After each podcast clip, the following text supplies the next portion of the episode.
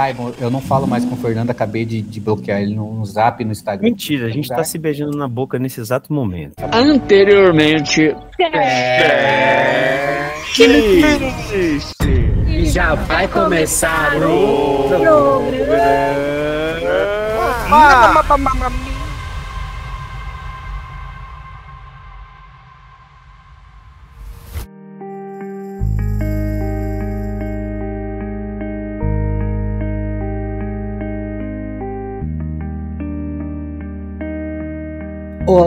Audiência do Checklist Podcast. Antes de iniciarmos esse programa, é importante dizer que ele é transmitido multi-universalmente e, pelo que eu fiquei sabendo pelas malhas do tecido temporal, em algum universo não teve o programa na semana passada. Caso você seja desse universo, fique tranquilo porque foi apenas uma falha de transmissão e a quem podemos reclamar? Ninguém. Mas hoje eu, Tenor do Futuro, estou aqui com vocês ouvintes e também nosso queridíssimo Tito. Tito, você gosta de filme? É, depende. É, de quantas poses? 12, 24 ou 36? Ah, isso aí é uma, é uma, é uma questão. É uma questão. É, ô, ô, ô Fernando, então, eu tô, tô com o Fernando aqui também. Eu quero fazer uma pergunta muito interessante que é: você gosta de herói? Gosto bastante, gosto bastante de todos os que salvam, principalmente aquele que eventualmente salva a conta bancária, que é inexistente ainda. Ah, eu sei que você falou do bombeiro, que é o, herói da vida real. Ou é o herói da vida real. Eu achei que você ia falar da esposa dele, a heroína. Ah, pode Muito ser, bom. pode ser. Muito bom. Mas hoje é, falaremos de assistidos, consumidos. É, basicamente, hoje a gente vai falar de filmes que estão hoje no cinema, a gente vai conversar, bater um papo para falar o que, que a gente achou, se a gente indica, vale a pena você ir até o cinema ou é melhor esperar passar na sessão da tarde da Globo. Então, vamos lá. Fazer perguntas e ouvir respostas. O que é o fogo? Pois então, é eu vou começar aqui com um filme que talvez tenha sido o filme que aflorou muito a sei lá, aquele povo que, que fala que tudo agora é lacração, na verdade, todas essas pessoas preconceituosas veladas, eu vou falar do filme da Pequena Sereia live action, tá? É, eu vou iniciar aqui falando que, cara, é, assistir esse filme e ver essa nova Ariel, na verdade a única Ariel que existiu em live action, então ela é a única Ariel. É... Posso fazer uma pergunta antes de você iniciar, para você já dar entrada nessa na sua nesse seu universo? Você conhecia originalmente a, a Pequena Sereia? Você acompanhava? Fez parte sim, do seu passado? Sim, fez parte do meu passado. É, a ponto de, tipo, assistir algumas animações derivadas sabe? Porque a, a minha infância, e talvez a infância de vocês, foi muito de locadora e alugar esses filmes da Disney, né?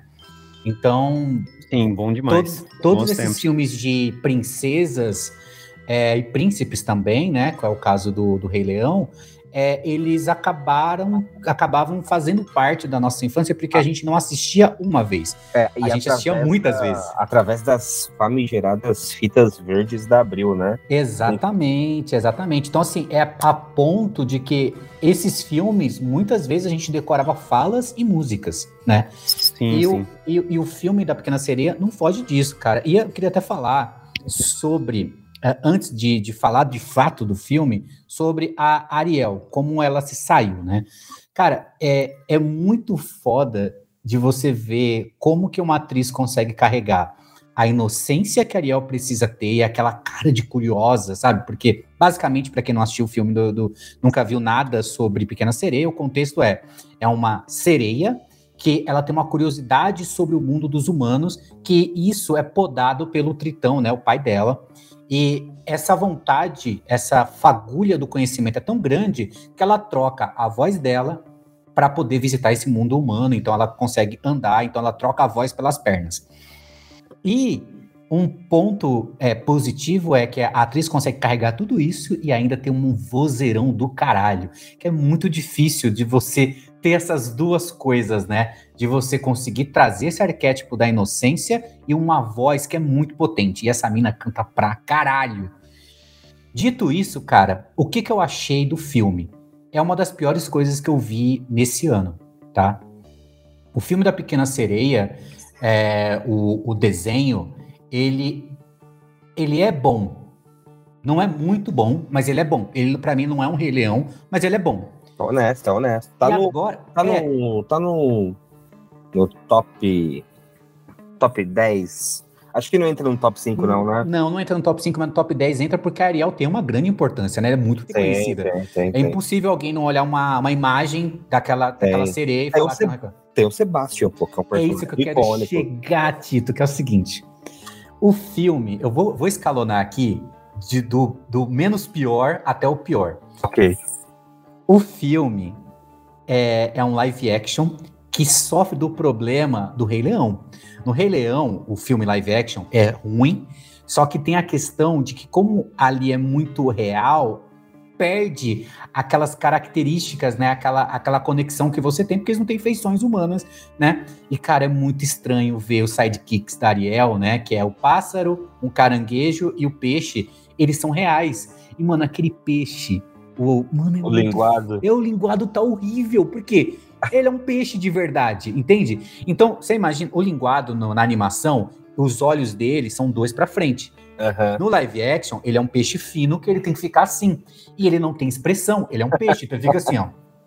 Ele Cara, fica. Mano, assim, Tito, o filme é um filme que parece que foi dirigido pelo Zack Snyder, porque é escuro para um caralho. Mas é porque o fundo do mar é escuro, pô. Que que é? Eu é... sei, e é esse é o problema. Ali é um universo de fantasia. Né? Ah, Eles a deve... não chegou lá ainda. É, então, é um, é um universo de fantasia. Eles deveriam ter continuado a, essa ideia de fantasia. Só que é tudo tão real.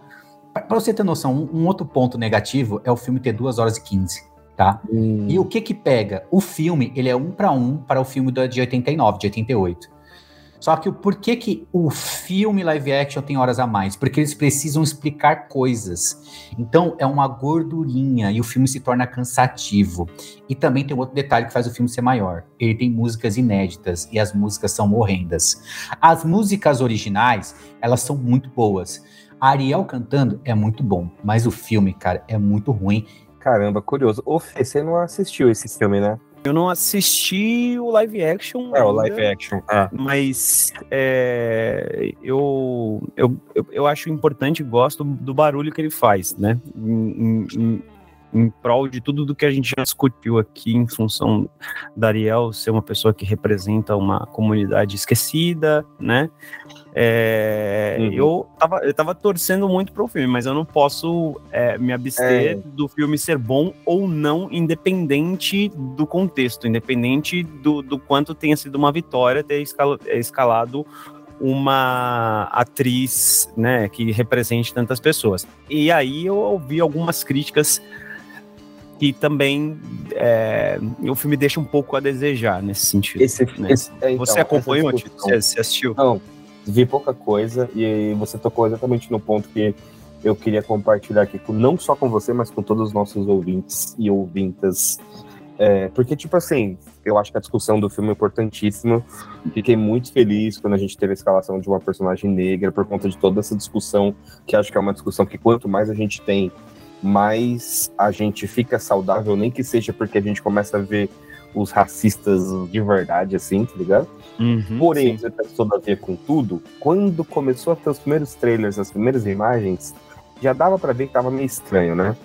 E sim. tipo, eu acho que assim, hoje a gente vai falar bastante de filmes aqui, e aí a gente pode é, relembrar o nosso saudoso amigo que um dia chuvoso, numa terça-feira, nos parou e perguntou: Você gosta de filmes?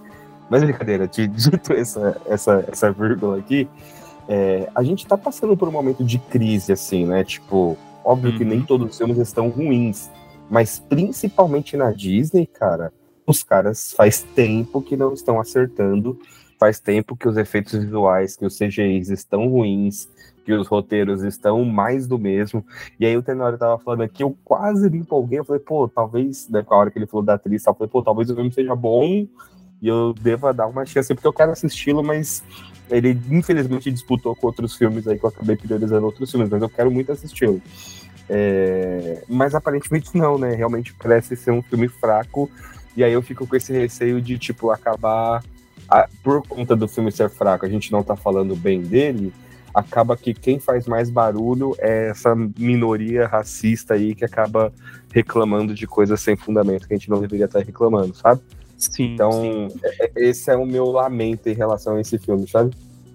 É, é um, é um lamento bastante uh, coerente, né? Porque independente do, do contexto, independente do que se consegue fora da tela, uma vez que você está emergido sobre a atmosfera de assistir um filme, o filme precisa ser meramente bom, né? E aí é, existe a importância, né, de, de, de, de, de se conseguir o que se, con, do que se conquistou, mas eu diria que a luta não para aí, né? É, essas pessoas conseguiram o seu lugar de fala, mas tem que conseguir lugar de fala em coisas que sejam positivas, coisas que agreguem, né? Sim. Dá liberdade para os artistas que eles precisam ter. E hoje a Disney, é, é a, a Disney e liberdade são duas coisas muito distantes, assim, né? Os artistas hoje têm muitos problemas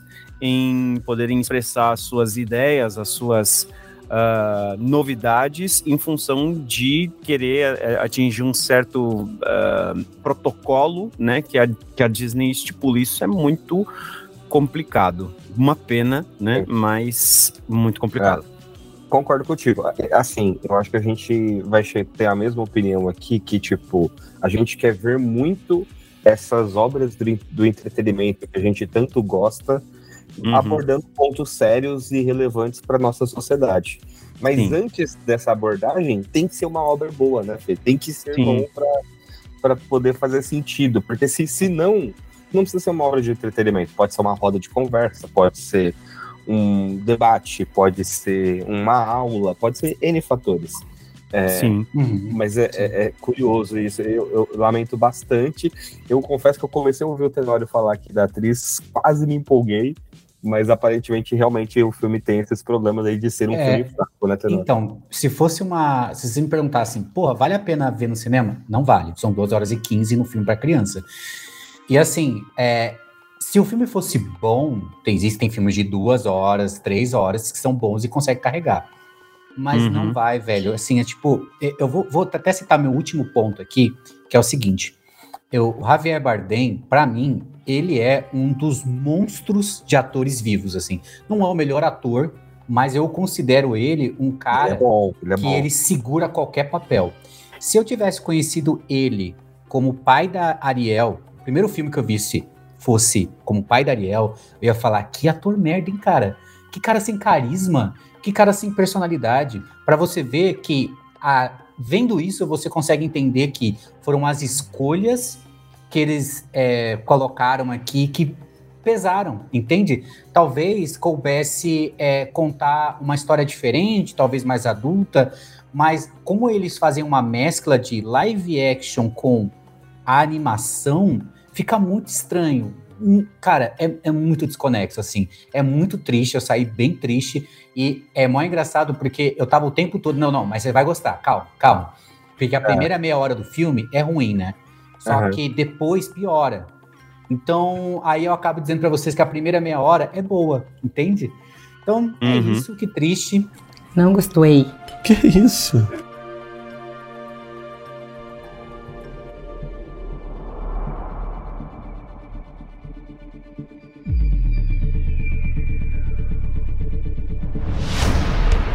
Fernando para trazer aí o que, que ele que, que ele tem para indicar ou não indicar, o que, que ele andou assistindo.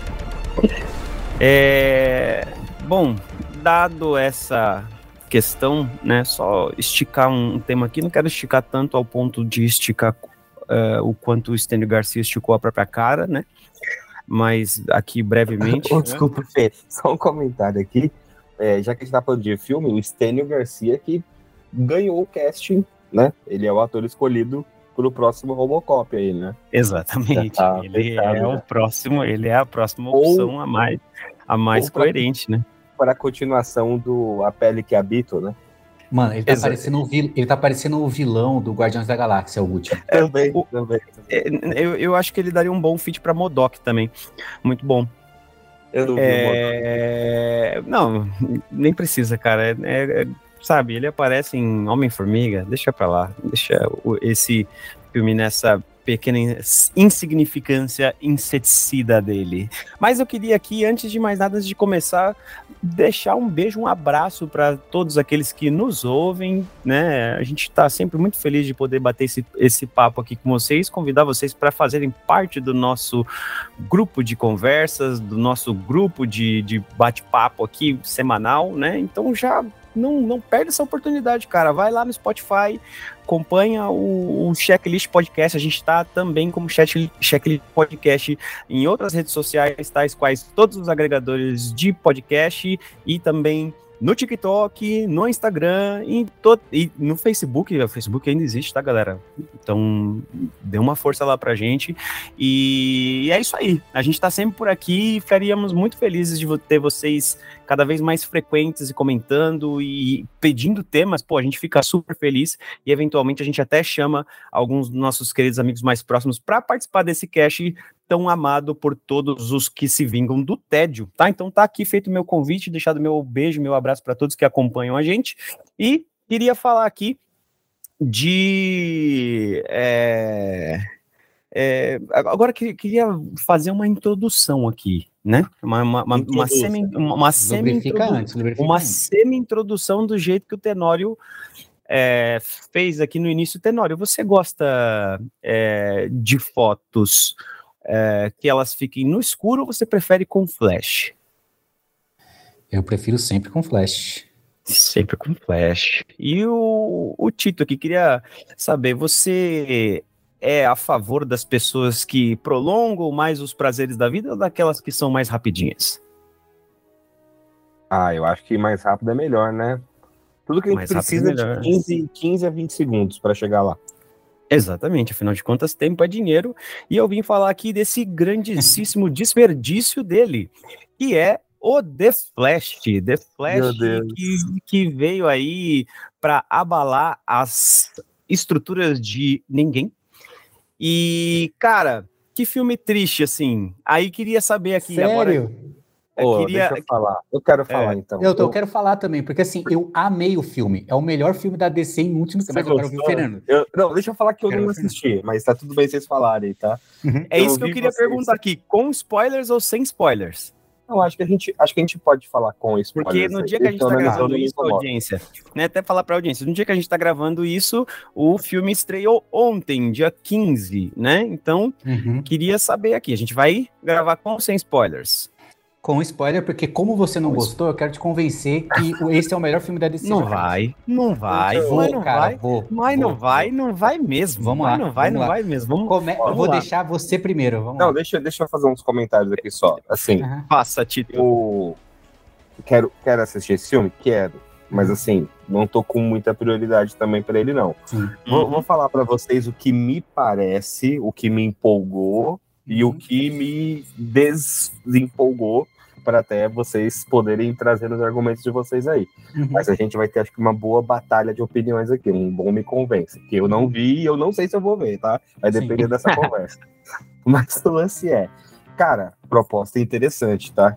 Uhum. É, principalmente porque a gente tem bons outros filmes da DC, que este filme tem uma boa abertura para trazê-los, referenciá-los e tudo mais.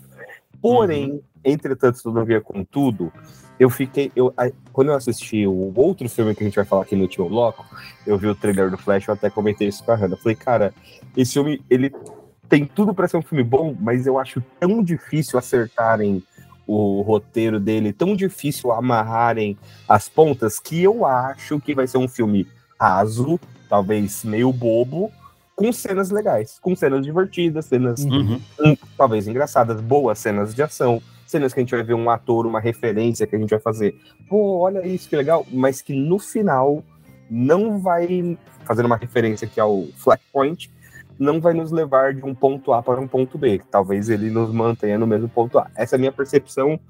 Agora vou pegar meu balde de pipoca e vou deixar vocês brigarem. Eu quero ouvir o Tenório primeiro. Eu, assim, esse filme, ele é uma homenagem ao Flash dos quadrinhos e a DC, é, o que o DC fez até hoje, tá? DC, é, o universo de séries dos anos 50, todos os filmes, e pasme, Tito, até filme que não foi feito. Você lembra, sabe daquela aquela creepypasta, que na verdade não é creepypasta, que tem até um documentário que fala sobre o Superman Lives, que era claro, um, claro, o, claro. que até o Tim Burton ia dirigir, e o roteirista, tem um documentário sobre esse roteirista, ele falando que o problema era o produtor. O produtor, toda hora, ele enchia o saco. Eu quero que o Nicolas Cage seja o Superman. E aí, ó, antes, eu só tô fazer aqui um, abrir um parêntese, porque talvez ouvintes vocês não saibam disso, tá? Porque eu vou criar aqui um paradoxo do tempo. É, Superman Lives, olha o que ele causou. O produtor, que é o cara que tava dando dinheiro, falou o seguinte pro roteirista: Eu quero que o maior inimigo do Superman seja uma aranha. E o roteirista falou: Então, não tem como. Eu quero a porra de uma aranha. Mas o Superman, ele fala: Eu não sei o que é Superman, eu nunca li, eu tô dando dinheiro e eu quero que o inimigo seja uma aranha tem essa referência aqui no filme do Flash, muito rápido, com o Nicolas Cage super-herói e dando um, um, raio. Ele fez esse filme acontecer.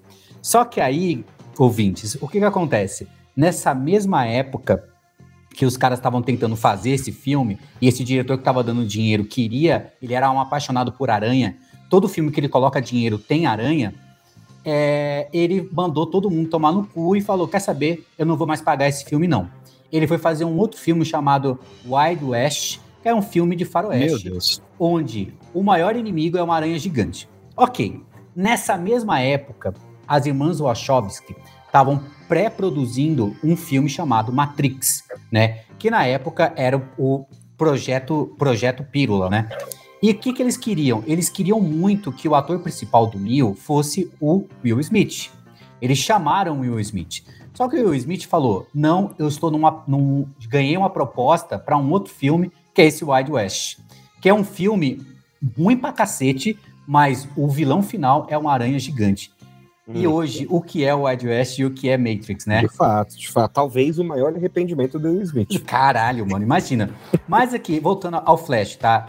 O maior, o, me, o ponto mais negativo desse filme, para mim, são os efeitos visuais. Eles são péssimo. Mas assim, é num nível que poderia incomodar se a história não tivesse me divertindo tanto. Para quem gosta de Flash lá dos quadrinhos, por exemplo, o vilão aqui é o Zoom, né? Que é o aquele vilão que é o preto, né? Que veste aquela roupa preta, que na verdade é o Barry Allen, mas é um Barry Allen do futuro que tem uma loucura pela força da, da, da aceleração. E aqui, cara, eles basicamente fizeram o que fazem com Barry Allen nos quadrinhos, que é. Cagaram. Vez, não, é, sim, todas as vezes que eles precisam rebutar algo, eles colocam Flash, por exemplo, pré é, Nova 52, a gente tem um Flashpoint. Uhum. Pré Crise nas Infinitas Terras, a gente tem essa questão. Só pergunta, que aqui... pergunta. A motivação do, do Zoom é o a mãe dele? É, então, aqui eles modificaram. O que que acontece? Para quem não sabe, né? O Flash, ele mata a própria mãe. Né? Uhum. E só que aqui eles deixam uma deixa para num futuro mostrar isso, né? Porque hum, o zoom pra aqui. Ter no dois, pra ter no dois. É, não, mas assim, mas eu acho que nem vai ter. Mas assim, o zoom aqui, ele quer resolver um problema. Porque o que acontece? No Flash, no, nessa, nesse filme, ele volta no passado para tentar salvar a mãe, igual todo o quadrinho do Flash. Ele volta no passado e essa é a cagada. Ele volta no passado e aí, ele, quando ele vai voltar pro futuro, ele não volta com ele adulto, ele volta ele com antes de ganhar os poderes, com 18 anos.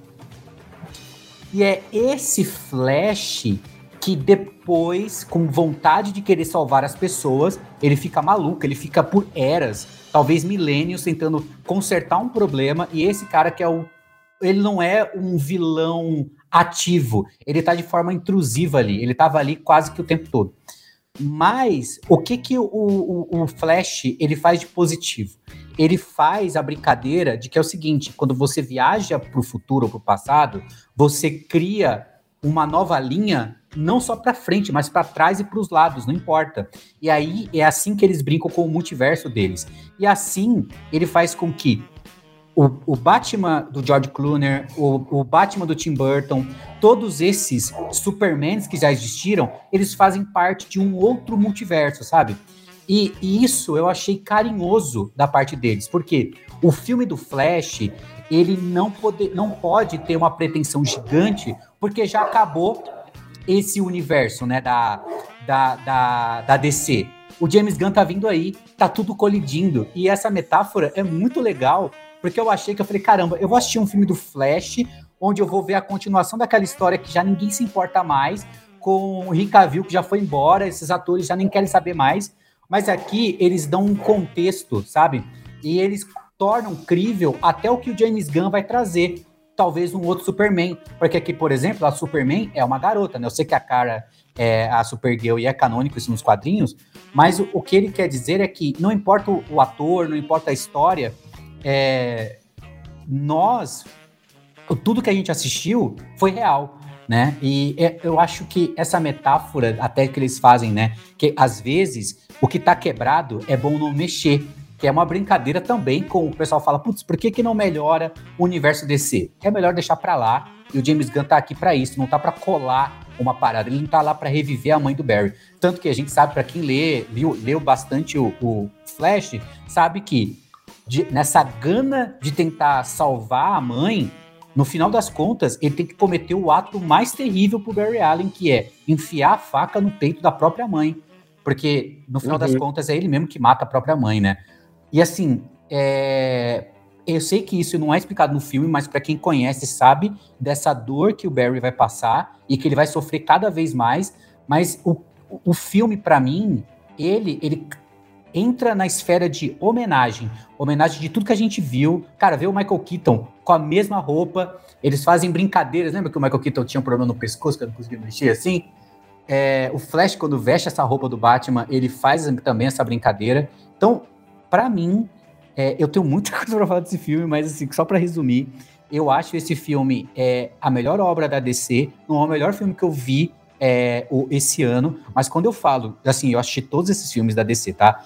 É, eu coloco assim, desses últimos tempos, tá? Porque se eu for colocar todos os filmes mesmo que já existiam da DC, eu gosto bastante dos filmes do Batman e do Superman. Mas dessa nova esfera aqui, desse que com Ben Affleck como Batman, para mim, até o Batman, esse filme é o melhor filme de Batman que já teve, nem é filme do Batman, né? E vale a pena falar aqui pro pessoal, falando de, de parada nerds, esse é o primeiro filme live action do Flash. Ele nunca teve nenhum filme solo, é, só teve séries. É sério. Esse é o primeiro filme do Flash. Ele teve aquele antigo lá, cara. Qual que você deve estar tá, é, confundindo com o seriado. Ele nunca teve. O seriado? Filme. Pode ser, é, pode ser então. Pode ser, o seriado passava na Globo, né? Que é, ah, que é, é, o, que é o seriado ser. onde esse cara ele faz o pai, o pai do Barry no, no novo seriado. Ah, Mas sim, sim, como ser, filme, esse é o primeiro. Tá. E, e aí é, é, é, muito legal deles trazerem, assim, cara, o, o Esdra, ele pode ser um desgraçado. O Havaí é. pode odiar ele. ele mas é. ele é um puta ator, cara. E assim. Não, é, não. Ele não, é um puta não, ator. Não, não, e aí não, eu, vou, eu vou nesse, chegar onde o Fernando quer, quer chegar. Aí, aí que, eu vou, que, eu vou, que eu vou te pegar, que é o seguinte: existe uma diferença de o cara ser um péssimo ator e o cara entregar o que o diretor tá pedindo e o que o diretor está pedindo não ser o que te agrada. Por exemplo, não, não, não me agradou. Vamos, vamos lá. Então, se eu só concluir aqui. Não, não pô, me agradou, não me agradou o estilo de Flash jovem, né? O Kid Flash que eles decidiram colocar lá, né? É bem, assim, no trailer ele tá bem estranho. Ele é bem estranho, mas assim, tipo, é. um, nossa, tipo, parece um velho retratando um é, jovem. É, é, tá essa é a questão. Se você, voltando até a falar da Pequena Sereia, se você assiste Pequena Sereia e é o seu primeiro contato com Javier Bardem é assistir a Pequena Sereia, qual que é a sua ideia? Esse cara é um péssimo ator. Agora, falando do Esdras, ele consegue entregar o bobão e consegue entregar o cara mais velho, o cara centrado, que precisa resolver as coisas. Agora, essa escolha de roteiro, na verdade, essa escolha de narrativa que o diretor decidiu colocar, é boa? Não é. Não é nem um pouco, entende? Porque uma coisa é eu chegar assim e falar, Tito, chora agora e me entrega uma emoção de que você perdeu a mãe, o Tito me entregou. Outra coisa é eu virar e falar assim, Tito, chora porque sua mãe é, morreu, só que você é muito bobão, você é muito. E o Tito me entrega. A atuação ruim é do Tito? Não, é o diretor que fez escolhas que. Assim, cara, eu assisti. Não, mas é. Mas outros essa... filmes do. do né, por exemplo, que precisamos falar sobre Kevin. E, cara, ele é um ator que entrega o que estão pedindo. De fato, ele parece ser um bom ator. Mas assim, é complicado também colocar tudo na conta do diretor ou do roteiro, tá ligado? Porque é, o cara, olha, porque o cara também pode falar não, às vezes. Né? Propício, né? acho propício, né? Posso? Posso? Pode, deve, deve. Posso. É, cara, eu vou, vou, começar falando pelo, pelos pontos altos desse filme aqui. É, os pontos altos desse filme, definitivamente, vou, vou, dar nomes aqui. O Michael Keaton é um ponto altíssimo desse filme. É, ele tá espetacular de Batman. Deram um, um destino final para ele muito maneiro, muito digno de um herói de fato. É, a forma que desenvolveram ele como personagem naquele universo que ele atuou e ele descendo sarrafo nos bandidos é muito maneiro, muito legal mesmo a ação do Michael Keaton. E a grande é, a grande homenagem que esse filme é para o universo DC, assim, é impressionante ver, é, não querendo dar uma de Érico Borgo aqui, mas é, é um grande serviço de, de, de, de fanservice no sentido de não desprezar tudo aquilo que já foi feito. Então você vai encontrar todo tipo de referência, assim, basicamente sobre o Henry Cavill, sobre o Christopher Reeves, sobre o Nicolas Cage como super-homem, sobre o Adam West, né, é, sobre... É, só, só talvez não sobre a trilogia do Nolan, né, que a princípio eu, pelo menos ali numa primeira é, visibilidade não encontrei, né? Porque o Flash ele faz uma parada de voltar no ponto ápice ali, que ele consegue alterar o passado, em que se faz os universos colidirem, e esses universos mostram eles interagindo uns com os outros, eles coexistindo ali, e, e mostra muito dessas referências. É uma homenagem muito maneira nesse sentido, assim, muito carinhosa com os fãs da parte da DC. Uh, eh, Agora, do lado contrário, sem, sem tirar os elogios, né? Uh, aliás, tirando os elogios, uh, eu me assisti assistindo Escorpião Rei ou é, Lanterna Verde, assim. Porque o CGI desse filme talvez seja é um dos piores que eu já vi nos últimos tempos e é ruim, profissionalmente ruim. O cara podia Caramba. ser remuneradamente. Cara, faz um CGI podre. É isso aqui que eu te entrego. É muito ruim, muito, é, muito mesmo. A, a, a cena a, tem uma cena, Tito, que é a primeira cena que ele tem que salvar uns bebês. Os bebês Nossa parecem, senhora! Assim, eu ia falar Play 1, mas não é. É na época do Nintendo mesmo, assim. É muito ruim. E sabe por quê? Sabe por, por que, que piora? É Porque tem momentos que rola a transição, que o, o tal boneco CGI e às vezes ele tem que estar segurando o bebê real. Mano, quando muda, assim, você fica, meu Deus, o que, que tá acontecendo? Cara, é, é muito ruim. Um dos piores CGIs que eu já vi né? nos últimos tempos, assim, incrivelmente ruim. Pô, tipo, deixa mulher Hulk no chinelo, assim, nem é tão ruim. É, Pare, Lanterna Verde não é mesmo. tão ruim assim, cara. Lanterna Verde não é tão ruim assim. Parece nível Escorpião Rei, juro por Deus. E aí, é, eu, eu, senti uma coisa muito semelhante com o que eu senti em relação quando assisti a Raspe para o Inferno, que é um filme meio galhofa mesmo, do Sam Raimi, mas quero explicar aqui para a audiência, né, a, o, o, o que, que me fez tra trazer essa proximidade. Arraste-me para o Inferno tem ali uma premissa básica, não vou me estender aqui muito, mas sobre uma xamã que a princípio não conseguiu fazer uma criança deixar de ser arrastada para o inferno, uma personagem no presente que é amaldiçoada por esse por, por, por, pela mesma maldição que vai ser arrastada para o inferno e essa xamã ela se sente mal essa xamã ela se sente culpada de basicamente é, ter deixado que isso acontecesse ela se sente incompetente ela se sente uma, uma merda e ela se compromete a fazer isso diferente e salvar essa menina do inferno. Moral da história ela faz, faz, faz, faz o que faz no filme, e no final da, das contas, a mina é arrastada pro inferno e foda-se. Então, tipo, parabéns, mas você é a pessoa mais incompetente do planeta. Basicamente, que o, o Barry Allen faz nesse filme.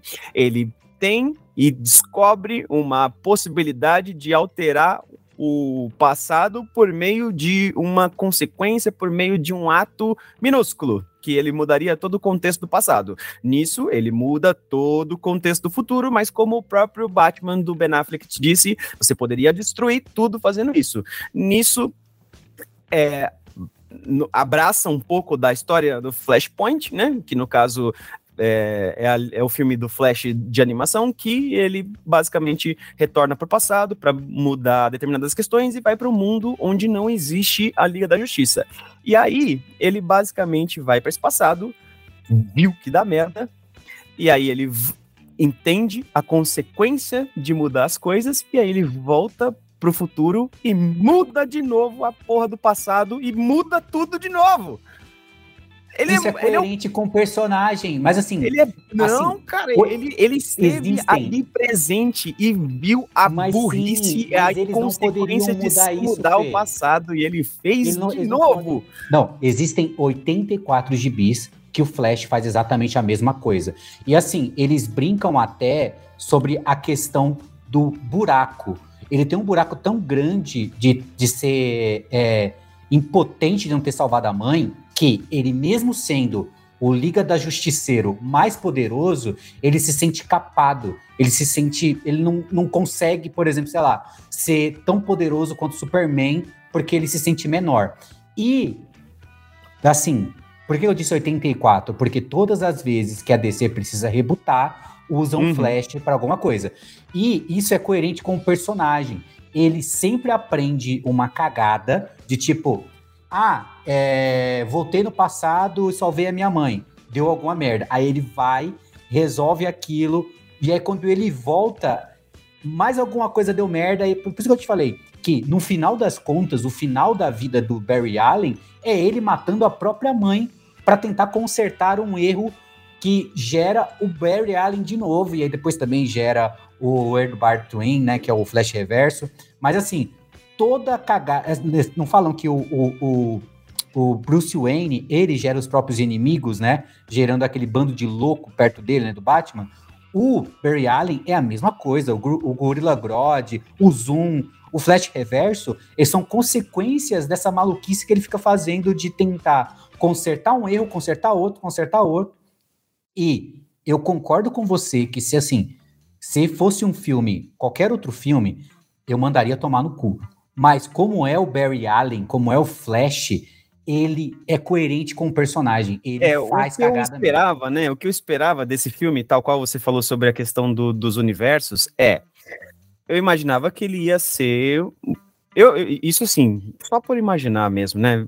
Porque eu tava muito curioso em saber o que, que seria o desfecho, o final dessa era Snyder, né? Uhum. Que foi se criado ali.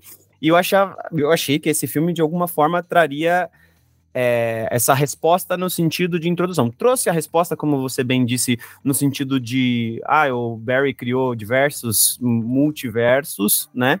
E aí a DC pode ser livre, mas assim, dentro desse novo universo, ele não vai existir, né? Ele não vai fazer parte, ele não vai integrar. Então foda-se, né? Então foda-se, ele vai ser absolutamente desconsiderado. Então ele faz sentido dentro do contexto, ainda que multiversalmente dizendo, é, desse universo aí que ele tá falando, né? Que pode se criar qualquer outra coisa, mas como o novo universo não vai integrar esse, não faz mais sentido. E aí, a princípio, eu achei que eles fossem trazer, vamos dizer assim, a nova fase por meio de um reboot, já que o, o Flash, de fato, é o personagem que sempre rebuta né, as franquias da DC.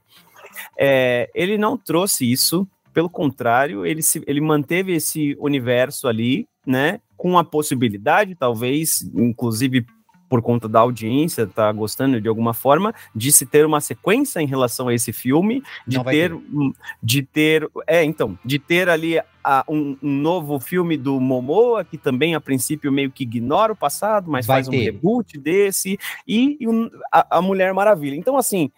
É, Não vai ter. É, é, é, é um, é um filme muito é, muito incompleto em muitos aspectos, assim, sabe? Tipo, eu acho que ele não trouxe algumas respostas que eram importantes para esse desfecho. Eu acho que o que ele fez de importante foi as homenagens a DC, mas eu acho que seria legal trazer o, o, ciclo de encerramento disso. E a princípio, é, não, não, não fez, assim, não o fez. Eu, eu achei um filme absolutamente é, incoerente em muitos aspectos, porque ele volta pro passado, ele resgata a Kara, ele faz o Batman morrer naquele universo sem propósito nenhum, enquanto na verdade resolve os problemas todos foi ele, né? Então, assim, é, já diria o Gaveta, não faz sentido. Mas aí eu, te, eu, te, eu tenho uma pergunta para fazer, que são, são duas, na verdade, que é mas será que você está tendo esse ponto de vista porque você está tendo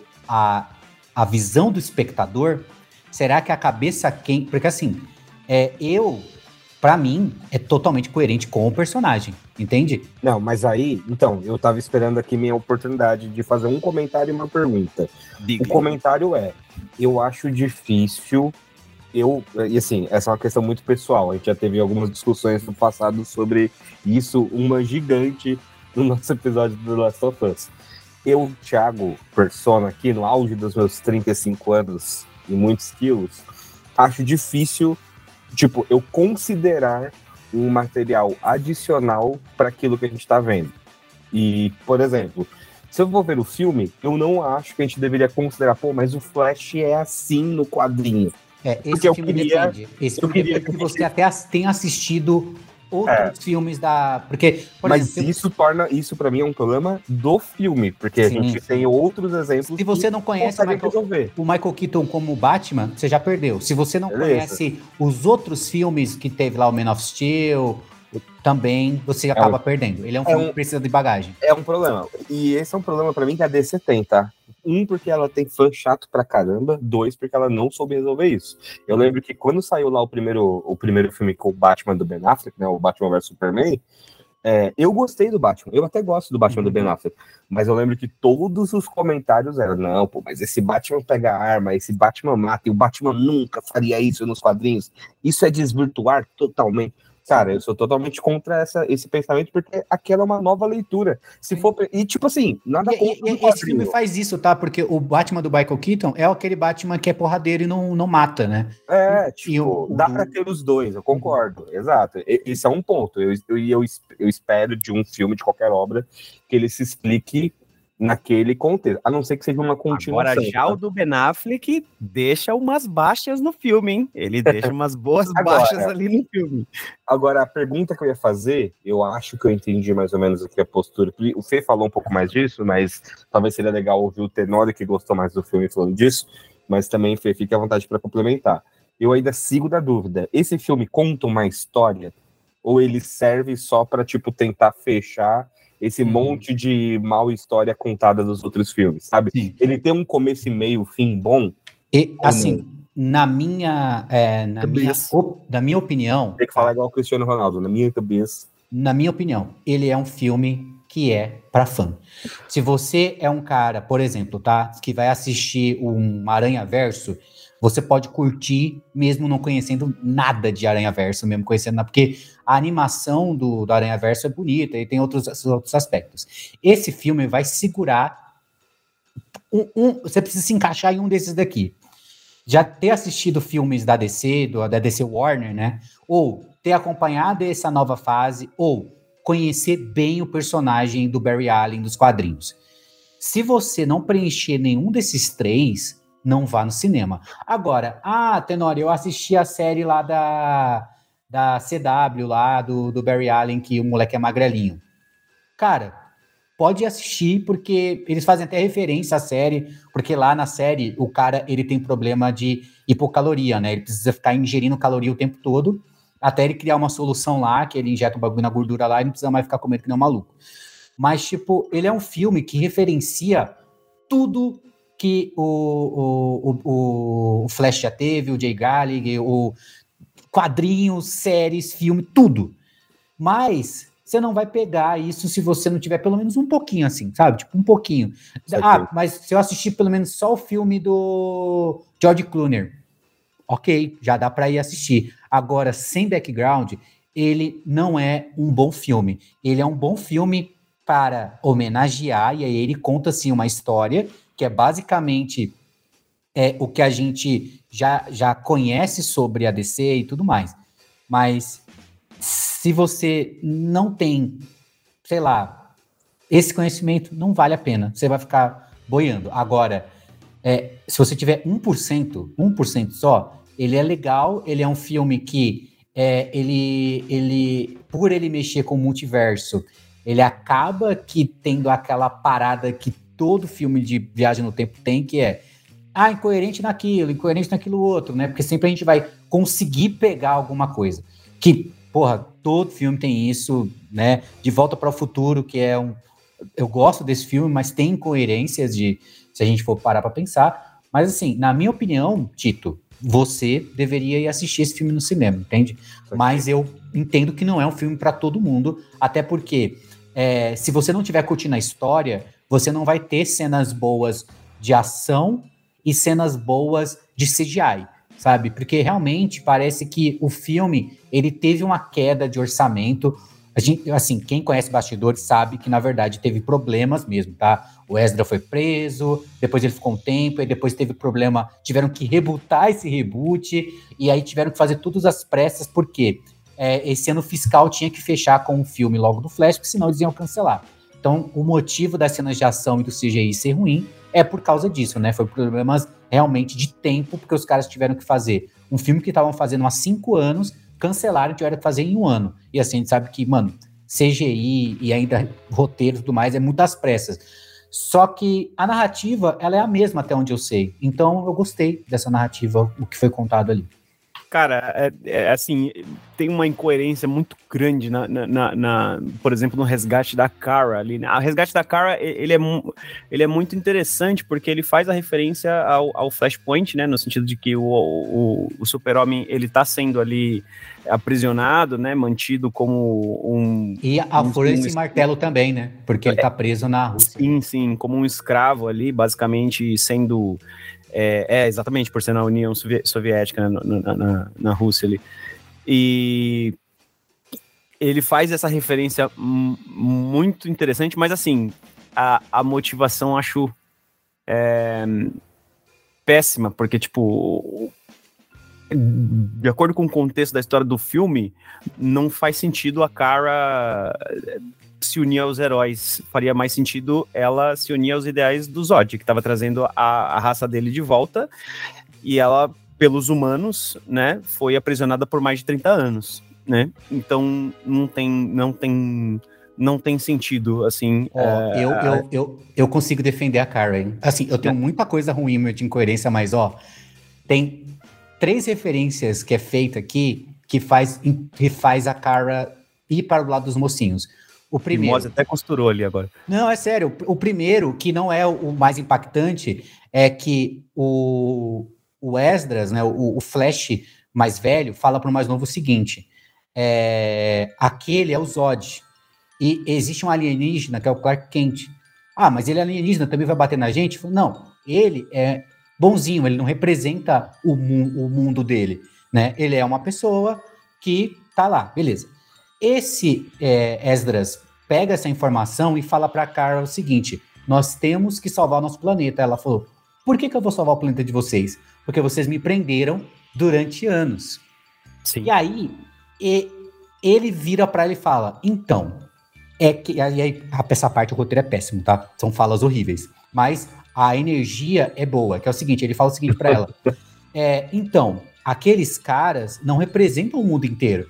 Nós temos as bailarinas, temos os lutadores de luta livre, existem outras pessoas. O mundo inteiro não é aquela, aquelas pessoas que te aprisionaram. Ok, agora vamos pro ponto-chave mesmo que faz ela virar. Ela vai de encontro ao Zod, né? E ela tá descobrindo os poderes dela, né? Sim. E aí ela ouve o Zod conversando e tudo mais, e ela começa a refletir. E ela volta e faz uma referência ao Man of Steel que ela fala: Sabe o que significa isso aqui no meu peito? Aí o S, aí o, o Ezra fala, né? O, o Flash mais novo fala, safada? Ela não. esperança. E a gente lembra, isso, por mais brega ele, que seja. Se ele falar safada mesmo, aí o filme ganha uns pontos. então, Cara. isso é brega, mas é uma referência ao Man of Steel, que ele fala, sim, esperança. Sim, e ela ele fala, então, a minha, o meu mundo é um mundo de pessoas pacifistas. O Zod não representa a minha nação. E ela traz de referência o que ela ouviu do Flash antigo, do Flash velho, e o Flash mais novo tentando explicar que o mundo existem outras pessoas, né? naturalmente. Ela, olha, concordo. Naturalmente, concordo. porque assim, ela não não é de guerra. Sim. E aí, o que, que ela faz ela ir pra guerra? É quando ela vai confrontar o Zod e ela pergunta: o que, que aconteceu com o neném que eu prote vim proteger? E ele fala: morreu. Só que ali, né, dá, dá a entender que ele tomou outras vias, né? Porque ele precisava do DNA do Kal-El para poder fazer a. O mesmo plot do Man of Steel, né?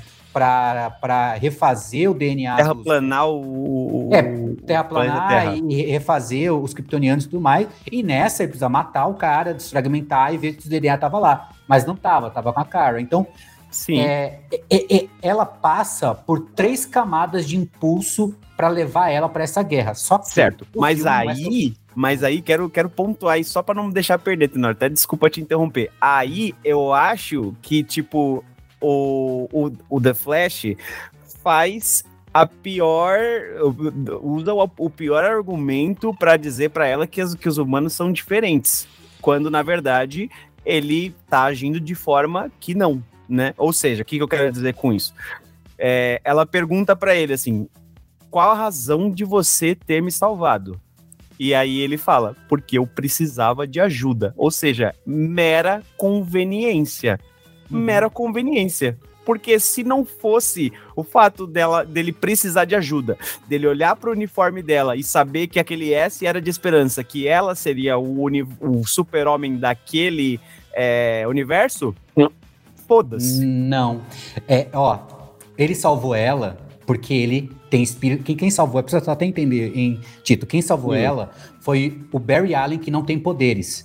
O, e, e é, é, o jovem. O, que é o, o mais velho. Não, é o, original, original, porque é quando eles voltam ele... pro passado, o Barry Allen tenta replicar o, o, o, acidente que aconteceu com ele no, no Barry Allen mais novo, porque senão ele não ia existir, supostamente. E aí, Sim. nesse caso, quando acontece o acidente, ele perde os poderes e o Barry Allen novo ganha. Sim. Entendeu? Então, assim, é, ele salva ela porque ele é herói. E quando ele salva, ela fica meio que, assim, é, ela já tá passando por aquele, tipo, mano, eu não quero. Dá pra ver a angústia dela, tipo, eu não quero ter que matar milhões de pessoas. É, é são, é uma espécie muito parecida com a dela, né? Você, gera essa, essa empatia. E quando ela salva, ela fala assim, ele, ela pergunta para ele assim, cara, quando você viu que eu não era o Karel, por que, que você me salvou? né? Não faz sentido, cara. Não faz sentido. Ela foi, ela foi mandada embora daquele planeta, ela era um bebê, ela não tem esse background. De, de saber tem, que a, que a raça então, dela aí, era, era Aí você isso. está enganado. olha só, tá enganado. A Kara é mandada com aquela idade, ela não envelhece. Ela é mandada para proteger o Karel. Então, a Kara, diferente do, do no, no, por exemplo, no Flashpoint, você tem um Superman que é um Clark, né? O Karel que é bebê e é criado pelos soviéticos. Essa Kara, ela nunca vai envelhecer. Ela é tipo como se fosse uma babá protetora. Diferente do. Mas isso do... tá no filme? Hã? Mas isso não. tá no filme? Não, isso não tá no filme, não. mas dá pra, dá pra entender ah. que, né? Mas assim. Não, não dá pra, pra entender, encerrar, não. Só dá pra entender que ela tá aprisionada. pro Fernando. Dá pra Fernando. Vale a pena o título ir no cinema ver esse filme ou não? É, Cara, não vale. Tá? Não vale, não vale. Assim, tipo, é, eu acho que para cinema, eu acho que ele não é uma experiência é, tão agregadora. Assim, é, como eu te disse, é muito gostoso como fã ver as referências que a DC faz. E de fato, não é, mais uma vez, ressaltando aqui, não é dando uma de Eric Borgo aqui, tipo, é, se, se é fã, eu quero service, né? é, mas é gostoso de ver por conta de a gente já ter se emocionado por essas histórias, por a gente já ter se emocionado com esses personagens, por já ter se emocionado com esses universos e ver eles não ignorarem eles. Assim como foi feito como o próprio, com o próprio Sem Volta para Casa, né? Tipo, não foi ignorado. Isso eles fazem de uma forma muito bonita. Mas assim, dizer que esse filme é uma experiência para você ver no cinema, eu não acho. Eu não acho mesmo, assim, de verdade. Eu, eu entendo que ele é um filme é, mediano. Um feitos. É um dos filmes já feitos, mediano, mas que, tipo assim, ah, é, sei lá, uma quinta-feira, tô sem fazer nada e, tipo, tô afim de assistir um filme de herói aí, dá pra ver. Não gostei. Que isso?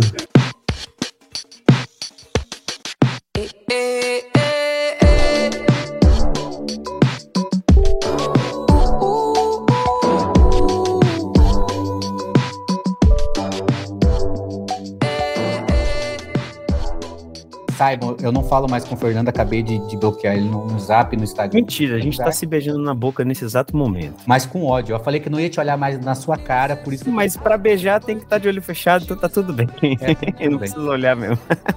Mas é, você aí, Tito, que teve, ficou de vela nessa treta aí, você que fez, né, teve que colocar suas duas mãos aí nas nossas bolas. Qual filme que você vai trazer, já, já que tá temático aqui, filmes que Boa. vimos? Bobo, acho que eu fui no cinema mais tarde do que vocês, mas acho que valeu muito a pena, porque recentemente eu assisti o já comentado algumas vezes é, Homem-Aranha através do Aranha Verso, né? E, caras, é, acho que não tem introdução melhor pra gente falar, que apesar do, das divergências do Flash, que assim, poderia ser um filme sobre câmera cybershot, né? Porque você falou que tem flash, tem zoom, tem 12 megapixels, enfim. É, apesar, apesar dessas divergências, cara, eu acho que a gente não vai divergir e a gente vai concordar que Homem-Aranha, através do Aranha Verso, é um dos, se não, quiçá, o melhor filme de super-herói já feito, assim, sabe? E acho curioso. Putz, mas, aí, mas aí eu tenho que falar uma coisa, porque eu acho que daqui ah. eu não gostei. Nossa, cara, ele é bom demais, mano. É Olha, eu amei. Muito bom. Eu não gostei. Eu asmei. Não gostei. Que isso? Asmei. Acho que a primeira coisa que a gente pode falar que é o óbvio, que a gente reclamou de CGI dos outros filmes, assim, artisticamente, a, a gente pode falar o tempo que for aqui, acho que a gente não vai conseguir expressar o quão esse filme é lindo, criativo, uhum. inventivo, revolucionário. Sabe uma coisa que eu penso quando eu vejo esse filme? Quando eu assisti, eu assisti esse filme só uma vez, né? Na verdade, quando eu tava assistindo o filme, eu tava pensando na quantidade de crunch, pessoas trabalhando dobrado, assim, porque, cara. É, é, assim, eu não consigo imaginar um trampo desse sendo feito suave, sabe? É Sim. através de muito feedback falando, você tá atrasado, Fernando. Tito, por que, que você não entregou? Sabe, tipo, porque é muito foda. É. é, é, é, muita gente brigando com todo mundo, porque é um absurdo, querendo perfeição. Sabe, de não passar pano, que nem, por exemplo, sim, a gente sim, falou do Flash, né? Com certeza alguém virou e falou: Ah, velho, tá bom, né? Porra, mas é o correndo. mas o Flash, assim, o ponto maior do Flash é a corrida. A gente vai deixar a corrida assim, velho. Não tem tempo, mano. Concordo. Assim, concordo Esse concordo. filme é uma sacanagem. É uma sacanagem. Ah, e, e, tipo assim, é... pô, deixa eu falar um pouco, falar um pouco de sentimentos aqui. Quando esse filme começou, essa introdução da Gwen Stacy. Nossa, é... eu queria muito falar disso. Que bom que você assistiu. Mano, essa introdução da Gwen Stacy, ela é tipo uma das melhores coisas que eu já vi na minha vida, assim, cara, em matéria de criar um ambiente, sabe? E eu vou fazer uma conexão meio maluca, mas eu lembro, até hoje, uma das franquias de videogame que eu mais gosto é Metroid, né? E, tipo, um tempo atrás, ano passado. Ô, Tito, mas que eu... conexão maluca, hein, mano? É, vai, vai parecer maluca, maluca, mas eu vou explicar e ela vai ficar mais maluca ainda. É, mas, ano passado, ano passado, ano retrasado, saiu o Metroid Dread aí, e aí eu fui jogar e eu tentei lembrar, falei, por que eu gosto tanto de Metroid assim? E aí, tipo, eu lembro, eu lembro que o primeiro Metroid que eu joguei foi o Super Nintendo, e eu lembro que o que mais me chamava atenção nele, hoje, adulto entendendo, é como ele cria ambientes, sabe? Como que um jogo lá com 16 bits cria um ambiente de terror, é, de ficção científica. Quase que eu falo facção científica, de ficção científica. E, cara, esse filme, ele é isso. A, aquela introdução da Gwen Stacy cria um ambiente perfeito, ele te coloca no lugar que você tem que estar como espectador para a partir dali aproveitar o filme. Ali tudo é, é como se fosse um mini filme que a gente vai ver, porque tudo que tem no filme mais pra frente, que é incrível, ele já te dá um, alguma expectativa, te coloca de alguma maneira naquela realidade, naquela introdução. E, tipo, eu adorei. Asmei. Pelo simples fato de ser também diferente em estrutura. Que filme que a gente vê hoje em dia, que a introdução tem, sei lá, 20 minutos até aparecer o título do filme, tá ligado? O que filme que tem os culhões, as bolas de falar assim, não, eu quero contar uma história e, e a história que eu quero contar ela não pode ser igual todo mundo vende. Ela tem que ter um formato diferente aqui. Eu vou ter que fazer isso. E ela vai lá e faz, e, e vale a pena no final, sabe? É, eu, putz, cara, eu gostei demais desse filme. Demais, demais, demais. Também não gostei. Eu asmoi. Ah, que bom que você, que bom que você não gostou também, porque, cara, de verdade, eu saí do cinema, é, como já disse, não gostando, né? Mas amando, eu, eu o que assim o ponto para mim assim mais alto e assim é difícil e a, as notas de bom, boas aqui é, é, é, bem é bem é, coladas uma com a outra, mas um dos pontos que eu mais gosto do filme é o fato dele não jogar, não falar assim, ó, tudo que você viu até agora não foi em vão. Porque, cara, quem assistiu o filme do Venom, que é ruim pra cacete, é um lixo, quando o, o, o vilão da semana, aquele vilãozinho, que é o, o, chama, sei lá, o buraco, chama o. o é, na é, verdade, mancha. É, spot, é, mancha. É, mancha. Ele aparece, ele tá tentando entender os poderes, ele vai parar num universo, né? Onde aparece uma senhorazinha japonesa e tudo mais, que é a dona da loja lá onde o Venom aparece, na Venom não, né? O, o, o, o Ed Brock, né? Ed aparece Brock. e ela Sim. não se importa com isso, né? E eu a gente ele, ele faz referência aos jogos, tem referência ao Homem-Aranha do, do do Tom Holland, né? Porque num filme do Tom Holland, o primeiro, que o vilão é uma putre, aparece o tio Iron, né? Que é o tio do, do Miles, e Sim, quem faz ele é o Donald Glover. e ele tá lá, Sim. preso e tal. Tá de gatuno, então, assim, cara. Ele, ele fala assim, cara, sabe os jogos da Lego que você jogou? É canônico também, sabe? Então, é muito tipo, bom, cara. Isso é, é, muito bom, cara, de você não se sentir, as, como acontece às vezes com os filmes da DC, tipo, tu assistir tudo isso à toa. É, aqui é a única vez que eu falo, é o único que eu permito que exista essa conexão toda, sabe? Porque hoje em dia os filmes da Marvel é um, eu não quero mais ver por conta de que é tudo tão conectado que, mano, que ódio. Mas aqui ele faz de um jeito gostoso e ao mesmo Sim. tempo, como eu disse lá, no, você não precisa ter background nenhum. Você não jogou os jogos da Lego do, ou do Superman, do, quer dizer, do, do, do novo Spider-Man. É, não importa, porque a história ela também é íntima. Dá pra gente acompanhar só aquela Gwen é, como, como o, o, não precisa capurra, mas eu não conheço o Miles do quadrinhos. Foda-se, entende? Ele tá querendo que você, trazer você para aquela história. Ao mesmo tempo, ele te traz uma curiosidade de você ir lá no Google e pesquisar, porra, mas que porra é esse esse é, Homem-Aranha aqui indiano, sabe? Sim. E, cara, é, é fantástico. E eu queria saber aqui do Fê, qual que é o seu ponto mais alto aí do, do filme? Cara, é, eu acho que o, um ponto mais alto, é, eu tenho que dividir aqui, porque é um filme espetacular, assim. É, não, não, o espetacular era o do Andrew Garfield. É, é um filme muito, muito é, de bom gosto, assim. Eu acho que do, um, um, ponto positivo que eu quero ressaltar aqui é que dessa era de heróis, ele é o filme que melhor fez história sobre multiverso. Eu acho que começa por aí. Nesse sentido, a história, ela não precisa, por mais que o tema seja bastante complexo, ela, ele, ele desenrola de uma maneira muito simples e muito é suave, fácil né? de acompanhar, independente de você ter background ou não. O, o uhum. e, e, acho que os. É, vou dividir em dois aqui, vou dar uma roubada. Mas o ponto alto primeiro foi aquele início da, da, da Gwen, que foi incrível, assim, eu fiquei muito satisfeito de ver aquele filme e fiquei assim morto de vontade de ver um filme só dela, assim, sabe?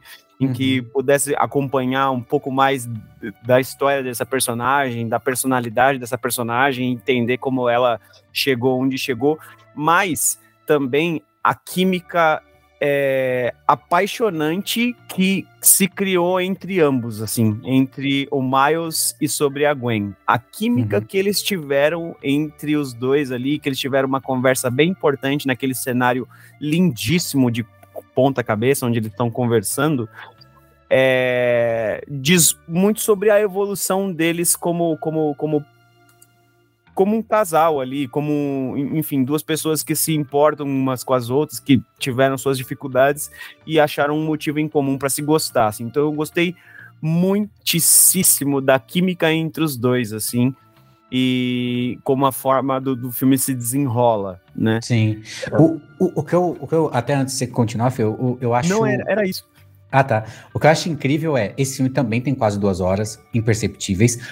E assim, eu queria falar do intangível, que assim como o vento, a, a gente sente, apesar de não ver, que é, é como a narrativa e o roteiro conseguem ser assertivo na comédia, na, no drama, na tensão, no romance, e ele uhum. brinca com isso e não é piegas, assim, como boa parte dos filmes da Marvel é, que tipo, você fica, caramba, mas não chega de comédia, não, não foi engraçado, não. Ou como esse, o filme do Flash, que é, ele não tem um pacing de comédia, sabe? Tipo, você fica, caramba, mas você é, precisa é, ser tão esse filme, O lance dele não é, eu, eu, eu nem diria que é um ponto da comédia.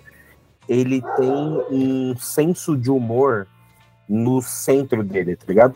Sim. Ele é um filme bem humorado, tá ligado? Ele não para pra. Por mais que ele tenha piadas, você não sente que ele parou para fazer uma piada, porque o filme, o tempo inteiro, é bem humorado. Tem momentos que ele é sério e trata de assuntos sérios pra caramba, sim, mas sem perder o bom humor, o bom tom, tá ligado? O respeito com aquele tema, com aquela seriedade. Porque você coloca aqui o próprio Mancha aí, o, o vilão do filme, né? Porque o filme eu acho que uhum. tem um, um, grande antagonista e um grande vilão. Mas sim, esse sim. grande vilão começa super galhofa, cara. Exatamente, cara. Oh, tá, Exatamente. Tá, tá aí, tá aí o envolvimento do vilão é incrível nesse filme, assim, incrível. É, é, é então, em, em duas horas de filme você teve um background dele absolutamente enorme, puxando um, um gancho da referência do outro, do, do, outro filme, sabe? Dele ter recebido um, um, um, sanduíche na cara do Miles, o quanto ele é, é um era... né? Exato. E, e, cara, é incrível, incrível, incrível.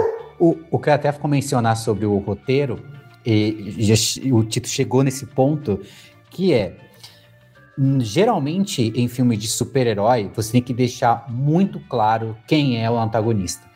É, essa parada de você ter mais de um vilão é uma parada difícil de construir. E a gente tem, por exemplo, referenciando Homem-Aranha, Homem-Aranha 3, que nós temos três vilões, e esse é o problema do filme. Porque a gente fala, beleza, é o Venom, é o, o, o filho lá do, do, do Osborn, ou é o Homem-Areia. Cara, são muitos, muitos inimigos, né? E aqui é, é muito legal a construção de ver o, o Homem-Aranha 2099 lá, que eu esqueci o nome dele, qual é o nome Miguel dele? O'Hara. Miguel, Miguel O'Hara, de. É, é, assim, depois eu até queria falar sobre teorias, mas. E, e também falando do Mancha, porque o Mancha, ele de fato, para mim, no primeiro momento que ele aparece, vilão da semana, Miguel O'Hara é o grande vilão.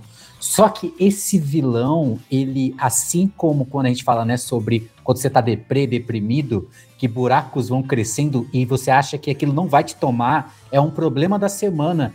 Semana que vem resolve aquilo, cresce de uma forma. E esse vilão, ele toma uma proporção que de fato me faz temer. Só que aí eu pensei, porra, mano, tá aqui dois vilões, que foda, né, mano? Esse filme, é, eu já sabia que ia ser dividido em duas partes, né? Tipo, tá, tava no, no marketing e tudo mais. E aí, quando bem no finalzinho, alerta de spoiler, aparece-me um terceiro vilão, que é o Gatuno, né? Que, cara, é, essa cena para mim, ela, ela é muito, ela, assim, ela tem um quê de clichê, tava um pouco na cara que talvez fosse acontecer, mas ela, ela, ela consegue criar um clima para mim que mesmo assim né, que o, o, o, o, tio dele, né, fala, ah, você cortou o cabelo, né? E ele tá lá, tal, e eu falei, caramba, o que, que vai acontecer? Ele prende o Miles, e aí ele, o Miles tentando conversar com ele, quando aparece lá, tá dois Miles, né? Um que perdeu o pai e outro que vai perder o pai, né? E perdeu o tio. É, eu fiquei, caralho, mano, o cara me, eles me colocaram realmente três vilões e os três eu me importo. E será que isso é uma. Eu sei que não, mas é uma brincadeira com o Homem-Aranha do Tom Maguire, né? Onde tem três vilões e nenhum dos três tem peso. Então, parabéns pro roteirista que teve que trabalhar aí também acima de Crunch. Parabéns. É, e, e, sabe uma coisa maneira? Tipo, é, pô, é muito difícil. É curioso que acho que esse filme dos três que a gente falou que é o que a gente mais gostou, é, unanimamente, talvez, pelo menos. É, mas ele talvez seja o mais difícil de falar, porque ele é muito bom em detalhes, tá ligado? Esse lance, por exemplo, do Miles encontrar o Miles, é muito bom. Eu agradeço não ter falado muito com vocês antes, porque eu acho que eu assisti ele bem sem saber o que quer vir por aí não tive spoiler, não tinha ideia mesmo. Então eu não fazia ideia que o filme ia ser dividido. Assim, imaginei que poderia ter um terceiro filme, mas não sabia que esse filme ia ser tão. É um filme metade mesmo, né? Um parte 1, um, assim, como depois me parece que era, inclusive, a proposta. E você assistiu ele dublado ou legendado, Fê? Eu tive o prazer de assistir ele dublado. Eu assisti legendado, tá? É, e acho que vai ser bem importante perguntar isso, porque quando o Miles encontra o Miles da outra realidade que para mim foi assim, óbvio que tinha dicas de que não era a mesma realidade dele, é, o, o, o universo dele ali, é, mas o outro Miles fala tão diferente, cara. Tipo, é o mesmo ator dublando os dois, uhum. mas você sente tantas nuances de marcas da vida mesmo, tá ligado? Por exemplo, uhum. coisa, olha a sutileza, né? Quando apareceu o Miles Morales do universo onde o pai dele morreu, que não tinha aranha, etc., ele fala com super sotaque hispânico, né? Ele fala, ah, my name is Miles Morales. Ele, o Morales dele é totalmente hispânico. Enquanto uhum. o Miles Morales, que a gente acompanhou o filme todo, tinha tirado uma nota ruim justamente no espanhol, tá ligado? Então, Sim. olha o detalhe para os caras colocarem que eles são opostos, né? Que eles são, tipo, uhum. antagonistas, uhum. que eles estão em posições diferentes, assim. Por isso que eu acho que é muito difícil falar desse filme, porque a gente teria que entrar em níveis de detalhes aqui que a gente precisa de muito tempo, é, muita atenção, mas não dá para negar a qualidade desse filme, sabe? Isso é inegável. Sim, é, eu, eu, eu, eu assisti ele dublado. E esse é um detalhe que, a princípio, eu não, não, não reparei se ele foi é, trazido para, é, no caso, trans, ferido, né, para essa dublagem, né, desse, sobre o, o, o sotaque dele hispânico, quando ele se torna a parte malvada. Em contrapartida, é, ainda assim, a dublagem conseguiu fazer um excelente trabalho no, na entonação do, do Gatuno, sendo como Miles Morales, em que, de fato, como você falou, é, as marcas da vida dele transformam ele numa outra pessoa, né? Que quando ele se, quando ele se comunica com o Miles de outra realidade sendo gatuno, você vê que ele tem um ar de, de ameaça, de fato, né? Um ar de, de, de, de, de que, enfim, é, as consequências daquele universo sem o Homem-Aranha fizeram ele ser quem ele é e que ele, enfim, é, tal qual o Megamente, né? Se, se, ser se ser ruim é o que eu faço de bom, então eu seria o cara mais ruim de todos os tempos. Isso ele, ele, ele conseguiu passar muito bem na dublagem, Tito. É um filme muito bem dublado.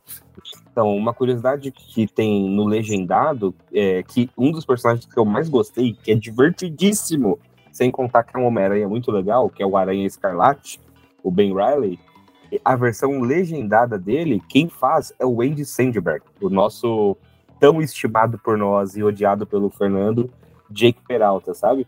E, uhum, cara, uhum, ele, ele arrebenta, cara. É mas o, o, casting desse filme é só ator foda, né, cara? Tipo, é, não tem ninguém ruim. É, eu, eu, assim, de verdade, gost, eu sei que é meio clichê, mas gostei pra caralho do Homem-Aranha Punk. Eu lembro Não, que eu tinha, uma, eu tinha uma camiseta desse Homem-Aranha Punk, né? Só que aqui a versão Peter Park dele é muito engraçada quando ele tira a máscara. E aí o, o, o Marius pergunta, cara, como é que você consegue ser Ó, mais foda sem máscara do que com? Ele tem que ter estilo. Não, ele manda, não, eu sou assim o tempo inteiro, eu tenho estilo o tempo inteiro.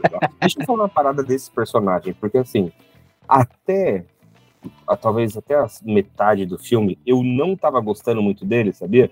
Ele me pegou 100%, assim.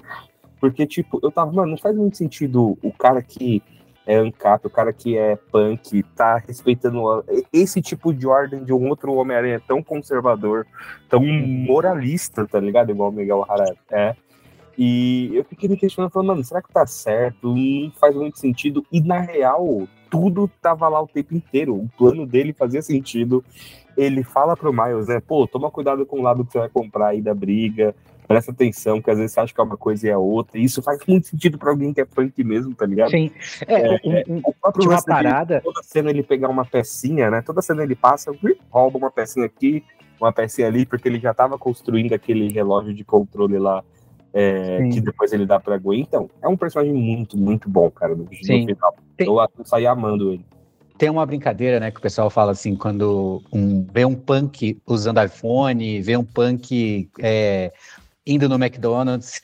e Sim. a ideia é basicamente o seguinte: você está dentro do sistema e você tem que saber usar esse sistema ao seu favor. Perfeito. Uma questão é, é ter consciência de classe, é você entender em que meio você está inserido. E ao mesmo tempo entender que você sozinho não tem força para quebrar esse sistema. É, então, assim, uma pessoa, pelo fato de ter ideias ou simpatizar ou ser comunista num país capitalista, é totalmente possível. Mas é, esse uma coisa que eu queria brincar aqui com vocês, é, teorizar, perguntar porque o Miguel O'Hara ele tem uma motivação para que ele para que as coisas aconteçam, né? Os efeitos canônicos, os eventos canônicos aconteçam, né? Inclusive é... agora, inclusive antes de você fazer a brincadeira, agora eu não falo mais para ninguém que eu tô passando por um momento difícil. Eu falo que eu tô passando por um momento canônico da minha vida, eu tenho que passar. É, então, e aí, o que, que eu queria chegar com vocês, que é o seguinte, é, um, será que era sim um evento canônico a Aranha 42 ir para o mundo do Miles? Dois, é, existe a possibilidade de existir um Homem-Aranha, um, um, universo que não tenha Homem-Aranha? Isso é ok, Miguel O'Hara? E outra dúvida que eu tenho, é, será que o, o Miguel O'Hara não fez algo de errado que fez aquele, aquele universo apagar? Porque, cara, eu vi muita coisa acontecendo assim na, no primeiro filme, pelo menos, e que ninguém virou e falou assim: ah, vai ter que apagar agora esse universo aqui. Ou eu fico até pensando se isso não está conectado com o, o, o, o, MCU, né? Se é, em algum momento, as, falando referência, fazendo referência à série do Loki, é, esses universos eram apagados e agora não é mais, ou se de fato o Miguel O'Hara está escondendo alguma coisa da gente porque é muito estranho, sabe? E não é incongruência, não. É, é tipo, é realmente, eu acho que eles estão escondendo um jogo. E eu queria saber de vocês qual é a opinião de vocês, o que, que pode ser isso. É, o, e assim, na minha cabeça, na minha cabeça, é, dependendo do que acontecer, o Miguel O'Hara pode sair do antagonista para de fato um grande vilão, sabe? É, eu acho que assim, é, você trouxe bons questionamentos, alguns, inclusive, que eu acho que serão questionamentos do filme mesmo, do próximo filme. Como, por exemplo, eu acho que o Miles vai virar para o Miguel O'Hara e falar: e aí? O certo, eu, eu não deveria existir, mas o certo é esse Miles aqui existir, tá ligado? É certo esse mundo tá assim? Eu acho que ele vai questionar o Miguel e eles vão chegar à conclusão que talvez de alguma maneira o Miguel O'Hara tem envolvimento em esse mundo esse universo 42 está tão zoado dessa maneira assim. E dois, eu acho que, tipo, é, esse questionamento de o que é certo, o que é errado, e de talvez o Miles. Porque o Miles é um personagem que ele tenta salvar todo mundo, né? Ele acredita que ele vai ser capaz de salvar todo mundo. Eu acho que vai se estender a essa outra versão dele também, o que vai ser um puto discurso que, por mais que às vezes, no alto da classe média aí das pessoas, pessoas acham que é só piegas, que é desnecessário, mas é importante você virar para uma pessoa que não tem oportunidade na vida, que teve uma grande perda, etc., e falar para ela que as coisas podem ser diferentes, falar para ela hum. que o mundo pode ser diferente. E talvez tudo Sim. isso seja nesse, nessa grande obra-prima da de entretenimento, talvez tudo isso seja justificado através desse evento que não importa, e aí tentando responder a sua pergunta, sabe? Não importa se é canônico ou não, que o Miles vai tentar mudar, tá ligado? O Miles Sim. não vai aceitar aquela outra versão dele tão zoada que virou. Sim. Né? E, e, assim, durante, do depois que eu assisti, eu fiquei pensando o quão similar e ainda pe pegando a ideia de que o Miguel Arrara ele é um vilão, de que eu achei a história dele muito similar com a da Wanda, sabe? Da a, que tipo, ah, minha família morreu, eu vou entrar num universo aqui onde supostamente o Miguel Arruara tá morto. Vai lá saber se ele não matou igual a Wanda pretendia fazer. Então, tipo, tudo isso me soa estranho. É, e como você bem disse, né? É bem capaz de que no próximo filme isso seja confrontado e questionado. Fala, caramba, mas como assim existe um outro eu que é, um, é, o, é o gatuno, sabe? Isso é canônico mesmo? E aí? Basicamente são dois eventos, mas são dois eventos muito importantes que não estão na história dele, coincidentemente uhum. ou não. Que é a perca do tio, né? E a perca do capitão. Então, tipo assim, é, inclusive, no caso, por exemplo, da Gwen, é, isso muda um pouco, né? Seria a perca do Peter e a perca do pai, tá ligado? É, uhum. É, tem algumas variações, mas algumas são da criança, igual do Homem-Aranha indiano lá, né? Era da criança, e aí talvez do Miguel também seja da criança, mas ele não fala muito, né? Mas assim, antes da do Fê responder, um último ponto que eu queria comentar, eu acho que no, no próximo filme o Miguel ele vai se arrepender e vai passar pro lado bom, assim, tá? Não acho que eles vão manter ele vilão, vilãozão, assim, não. Você acha que o, o, Mancha que vai crescer como um vilão vai. e não o Miguel? Vai. Entendi. Eu acho que é bem por aí. É, eu, eu penso diferente. Eu penso que acho que o Mancha vai ser engolido por esses dois vilões, que é o, o Miles do Mal e o Miguel Arrara. Mas vamos ouvir o Fernando aí, que Aparentemente, eu acho que a ameaça maior vai ser o próprio Mancha. Ele, ele evoluiu muito como personagem, ele apresentou e representa uma ameaça muito é, é, nociva e massivamente expressiva em relação aos outros, né? Porque ele pode alterar uma série de, de, de questões das quais é, os outros não aparentam ser vilões tão, tão grandes à altura. E eu ouvi uma teoria, né, de que o Miguel O'Hara, no caso, está tentando se transportar para uma realidade onde ele possa viver de novo a vida que ele sempre quis ao filho, ao, ao lado da, da, da, filha dele ali. É, uhum principalmente naquele universo 42 ali. Mas para mim, essa teoria, pelo menos, né, a teoria que eu vi seria ele ir para esse universo 42 onde a, aranha não existe e ele passaria a adotar a, a identidade ali de Homem-Aranha daquele universo, mas eu uhum. acho um pouco falha se essa for, for o, se esse for o plano original dele, porque querendo ou não, é um universo onde não existe Homem-Aranha, como a gente pode ver no filme, é um universo que tá tomado pela criminalidade. É um universo muito perigoso, né? Absolutamente uhum. perigoso. Então não seria a melhor escolha para ele é, acabar criando um filho, sendo que um evento canônico poderia muito bem acontecer nessa realidade, né? Porque Sim. ele poderia perder é, essa criança, a esposa que ele tanto amava, em função daquele mundo ter é, se tornado tão violento. Então essa foi a teoria que eu ouvi mas eu não sei se eu acredito inteiramente porque é um plano meio burro.